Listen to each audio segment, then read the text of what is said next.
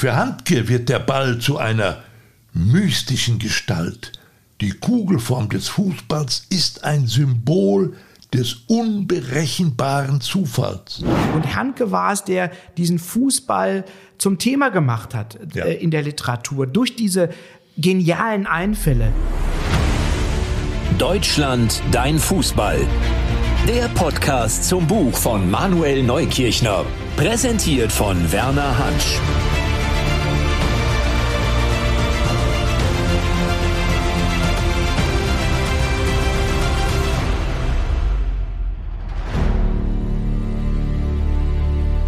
Stille Frechheiten. In der Gartenstadt Chaville, in dem kleinen Vorort zwölf Kilometer südwestlich von Paris und sechs Bahnstationen vom Versailler Schloss entfernt, wird Peter Handke längst als einer der ihren akzeptiert. Um die Mittagszeit schlendert Handke oft die Rue de Jouy entlang, die geradewegs zum Ortskern und zum Bahnhof führt. Er grüßt dann den Bäcker und hält ein Schwätzchen mit Jacques, ein ehemaliger Buchhändler, der jetzt den Zeitungsstand vor dem Markt unweit des Bahnhofs betreibt. Von Jacques kauft der Literaturnobelpreisträger seine L'Equipe, um die französische Sportgazette anschließend in einem Café ausführlich zu studieren. Wie war das Spiel gestern? fragt der eine. Grässlich, antwortet der andere vor dem Zeitungsständer. Fußball hat den zugewanderten Österreicher mit slowenischen Wurzeln in der Pariser Vorstadtprovinz zugehörig gemacht. Und Fußball hat den provokanten wie umstrittenen Romancier, Wortartisten, Dramatiker, Lyriker, Übersetzer immer schon in den Bann gezogen. Die Spiele schaut er abends vor dem Fernseher, in seinen bevorzugten Kneipen, in der Bar Le Voyageur oder im Bistro Aubry. Er kommt immer erst zur zweiten Halbzeit. Ein ganzes Spiel, mach ihn fertig, hatte er einmal gesagt. Er will unter Vertrauten sein, wenn er Fußball guckt. Er will eintauchen in die Gemeinschaft. Er sucht die Blicke der anderen, wenn die französische Mannschaft Le Bleu ein Tor erzielt. Er stimmt ein in die O's und A's, wenn Großschanken vergeben werden oder Spielzüge begeistern. Verleger, Journalisten und andere Gesprächspartner überrascht er, wenn er, der spöttische Provokateur, so fachkundig über Fußball spricht. Der große CF Barcelona nerve ihn mit diesem perfekten Dreieckspiel. Messi, Iniesta, Xavi. Das sei doch elender Kontrollfußball. Und als Frankreich gegen China 1 zu 0 verliert, wundert er sich. China steht an 84. Stelle der Weltrangliste. Handke nennt Fußballspiele eine gute Oase des Schauens und sich selbst einen guten Zuschauer. Was das bedeutet, im Fußball ein Zuschauer zu sein, beschreibt Handke in seinem fast vergessenen, aber wunderbar poetischen wie klaren Essay Die Welt im Fußball, ein Feuilleton-Text des damaligen Jurastudenten für Radio Graz von 1963 als vorschriftstellerischer Schreibversuch, eine Hymne auf das Spiel mit dem Ball, das für Handke ein Sinnbild für das Ungewisse, für das Glück und die Zukunft ist. Eine Berührung mit der Ästhetik. Die Zuschauer, schreibt Handke, bewundern die Aktion, sie bewundern die Ordnung, die Anmut der Läufe, die Schwerelosigkeit in den Sprüngen, die Komik der Tricks, die Ruhe in den Bewegungen des Tormanns, das Durchbrechen des Einzelnen durch eine Meute. Sie bewundern die nahezu vollkommene Beherrschung eines Gegenstandes durch den Menschen, die in diesem Fall Ballbeherrschung heißt. Der Schweizer Dramatiker und Romancier Thomas Hürlimann bezieht sich bei seiner philosophischen Deutung des Fußballs auf Platon, für den alles rund war, die Sphäre, die Seele, der Globus, der Mensch. Auch für Handke wird der Ball zu einer mystischen Gestalt. Die Kugelform des Fußballs ist ein Symbol des unberechenbaren Zufalls. Und das Rundsein ist sozusagen die Idealvoraussetzung für die Bewegung auf Erden. Der Ball, dessen Seele mit Luft gefüllt ist, kann für eine Zeit der Schwerkraft der Erde widerstehen. Existenzielle Beschreibungen über das Wesen einer Spielart, die Altbundestrainer Sepp Herberger in entwaffneter Einfachheit in seinem berühmten Aussagesatz kulminativ verdichtete. Der Ball ist rund. In seiner frühen Schaffensphase, nur wenige Jahre nach seinem brillanten Essay für Radio Graz, hat Peter Handke mit zwei Texten den Fußball schlagartig literatur- und kulturfähig gemacht. Das Gedicht Die Aufstellung des ersten FC Nürnberg vom 27.01.1968, erschienen in seinem ersten Lyrikband Die Innenwelt der Außenwelt der Innenwelt von 1969 sowie sein kurzer Roman Die Angst des Tormanns beim Elfmeter von 1970 sind fundamental bis heute. Schreiben war für mich immer so etwas wie ein unerhörter Tabubruch. Eine stille Frechheit, hatte Handke gesagt. Dafür war für ihn das Jugé Fußball in seinen Anfangsjahren, als er den politisch engagierten Stars der deutschen Literaturszene der Nachkriegsepoche wie Gras, Lenz oder Böll beim Schriftstellertreffen der legendäre Gruppe 47 in Princeton, USA, im Stile seines in Frankfurt 1966 uraufgeführten provokanten Sprechstücks Publikumsbeschimpfung, Beschreibungsinkompetenz für ihre dumme und läppische Prosa attestierte, ein willkommenes Ausdrucksmittel.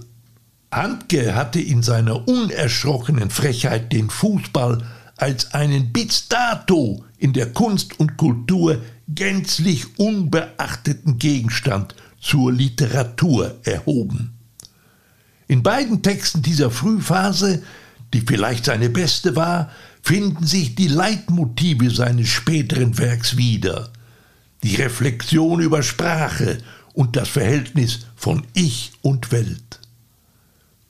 Beide Texte sind Schlüsseltexte für die Literatur jener Zeit und für die Fußballkultur im Besonderen.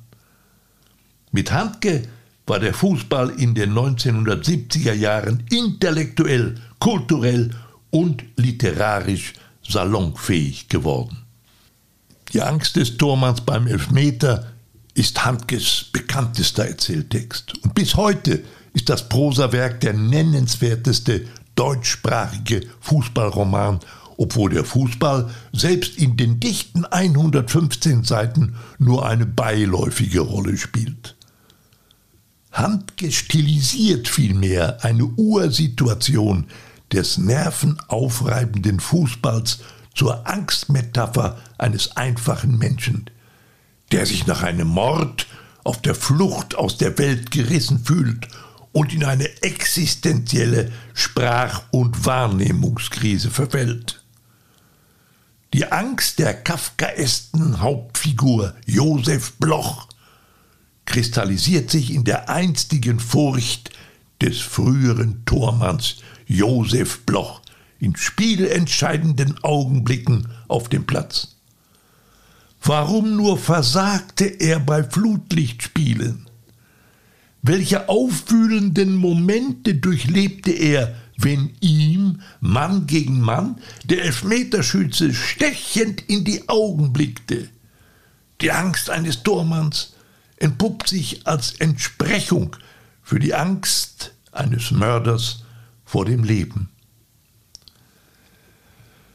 Auch sein Gedicht Die Aufstellung des ersten FC Nürnberg vom 27.01.1968 stilbildend. Handke bildet in der Tradition des Figurengedichtes das Mannschaftsthema des späteren Meisters 1. FC Nürnberg vom DFB-Pokalspiel gegen Bayer Leverkusen ab. Unter den durchgängig in Großbuchstaben geschriebenen Spielernamen in der Formation der sogenannten schottischen Furche mit Torwart, zwei Verteidigern, drei Mittelläufern und fünf Stürmern steht nur noch die Uhrzeit des Spielbeginns. Nicht mehr, nicht weniger. Ein informativer statistischer Gebrauchstext als Gedicht.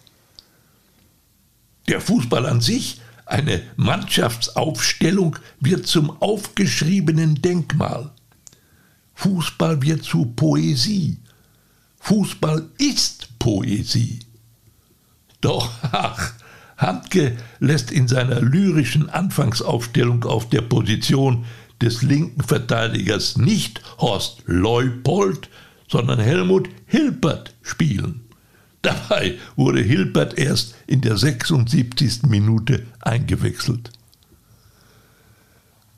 Und Clubtrainer Max Merkel hatte gar nicht in einem 2-3-5-System spielen lassen, sondern in der taktischen Aufstellung 3-4-3. Irrtum oder einfach nur eine stille Frechheit? Handke inspirierte die Gelehrten. An den Universitäten wurde heftig die Frage diskutiert, handelt es sich bei Handkes Gedicht um einen fiktionalen oder nicht fiktionalen Textgehalt? Spricht Handke im Spiel oder im Ernst? Spätestens da war der Fußball in der Literatur angekommen. Nur die Fußballwelt selbst zauderte noch. Peter Radi Radenkovic, jugoslawischer Meisterspieler vom TSV 1860 München und nach eigenen Angaben in typischem Akzent bestes Torwart der Welt, sollte Handkes Roman für das Fernsehen rezensieren. Hab ich gelesen, erste Seite, war da Hoffnung. Hab ich gelesen, zweite Seite, hab ich gelesen, dritte Seite, ist kein gewöhnliches Buch. Ist schade für Zeit. Und Torwartkollege Sepp Meyer monierte, der Buchtitel Die Angst des Tormanns beim Elfmeter sei ja völliger Quatsch. Nicht der Torwart, sondern der Schütze habe beim Elfmeter den Druck zu versagen. Damit hatte der langjährige Nationaltorhüter sogar recht. Aber wer weiß das schon? Vielleicht spielt in dieser legendären Zeile, die längst zum geflügelten Wortschatz gehört, wieder einmal ganz bewusst Handkes unerhörter Tabubruch als stille Frechheit mit. Und jetzt der Talk. Manuel Neukirchner im Gespräch mit Werner Hansch. Ja, was für ein toller Text, Manuel. Ich denke, darüber sollten wir noch, wir müssen darüber noch mal sprechen. Das war wohl typisch für diesen Handke. Ne? Also auch wie der, wie der gegen äh, alle Klarheiten die Aufstellung des ersten FC Nürnberg wieder verfälscht hat. Ne? Auch so eine Art Tabubruch kann man sagen. Aber das ist ja die große Frage. Hat er das wissentlich getan oder nicht wissentlich? Ich habe das in dem äh, Buchbeitrag ja auch geschrieben. Das wurde an den Universitäten diskutiert. Ich habe das selber erlebt. Ich habe an der Bergischen Universität in Wuppertal Literaturwissenschaft studiert und da war das Thema. Wir haben gesprochen über den Fiktionalgehalt von Texten ähm, auch in Romanen sind viele Stellen eben nicht äh, fiktional, äh, sondern äh, erlebt von den, von, von, von den Autoren. Und da war dann die Frage zum Beispiel, ist das ein fiktionaler Text oder ein nicht fiktionaler Text? Ja. Äh, und, und, ja, und, und das fand ich einfach großartig, dass in dieser Zeit 1970 der Fußball durch Peter Handke wirklich so salonfähig gemacht worden Ja. ist. Ich habe ja viel, viel später studiert, in den 90er Jahren, und dennoch, ja, war das immer noch Thema. Also Peter Handke war wirklich stilbildend. Zu welchem Ergebnis seid ihr denn gekommen, als es um die Frage ging, wer hat Angst beim Elfmeter, der Schütze oder der Tormann? Das war jetzt in den Literaturseminaren nicht das oberste Thema. Ich glaube, diese Frage muss sich jeder selber beantworten. Ich habe mit Ariel Magnus äh, auch über dieses Thema gesprochen, der argentinische Schriftsteller, der gesagt hat, der Peter Handke hat keine Ahnung. Äh, ich glaube das eben nicht. Ich glaube, das war eine ganz bewusste Stilsetzung von Peter Handke, um zu überraschen, seine Tabubrüche setzen zu können, die er immer sehr, sehr gerne als Provokateur auch gesetzt hat. Und das gibt ihm ja auch recht, dieser Titel ist bis heute in aller Munde, weil er vielleicht Ja. auch paradox ist, weil es ja genau andersrum ist. Das hat er, glaube ich, aber das ist eine Vermutung. Ich, es, er hat sich darüber nie selber geäußert, aber für mich ist das eine ganz bewusste Setzung, eine Ja. brillante. Ja, ja, es wäre ja, wär ja total absurd, wenn er das nicht gewusst hätte, wer wirklich Angst hat beim Antreten. Ne? Äh, wenn einer gut schießen kann, hat der Torwart ja keine Chance beim Elfmeter. Das ist so. Sondern der Schütze kann nur verlieren, wenn er so schießt, wie Terodde neulich. äh, aber ähm, das ist schon äh, auch diese andere Geschichte, die Publikumsbeschimpfung. Ne? Ist ja auch äh, sozusagen ja, äh, interessant und, und auch kennzeichnend durch solche Brüche, Tabubrüche, die er sich geleistet hat. Er hat ja den Literaturnobelpreis bekommen. Ist dir zufällig noch irgendjemand, äh, Literat, äh, in Erinnerung, der auch sozusagen aus seiner Erfahrung äh, mit dem Fußball, mit der Fußballwelt sozusagen literarisch geschöpft hat aus dieser Erfahrung? Ich glaube, Peter Handke ist da einzigartig, obwohl ja auch der Roman äh, Die Angst des Tormanns vor dem Elfmeter ähm, gar nicht so viel mit Fußball zu tun hat. Es ist ja nur die Metapher, die Angstmetapher für diese Ja. Kafkaeske Figur Bloch. Ähm, äh, es ist ja gar kein Fußballroman. Und dennoch äh, hat er einen solch artifiziellen Text geschaffen, Ja. Wo der Fußball eben diese zentrale Bedeutung erlangt hat, als im übertragenen Sinne. Mir würde kein anderer Fußballroman einfallen, der diese Kraft besitzt wie Peter Handke, über den man heute noch spricht. Das ist ein, ein Text von 1970, der heute eigentlich immer noch für den Fußball stilbildend ist. Ich habe Absolut, das kann man wirklich auch nur empfehlen und äh, es ist ja auch äh, aus äh, viele andere interessante äh, Feststellungen, die er da trifft, also zum Beispiel über den, über den Ball, das Runde. Nicht? in seinem Runde. frühen Essay, das war ja, äh, das war ja einer, da, da war er noch gar nicht dieser berühmte Schriftsteller. Das war einer seiner ersten Schreibversuche, ein, ein Feature für Radio Graz.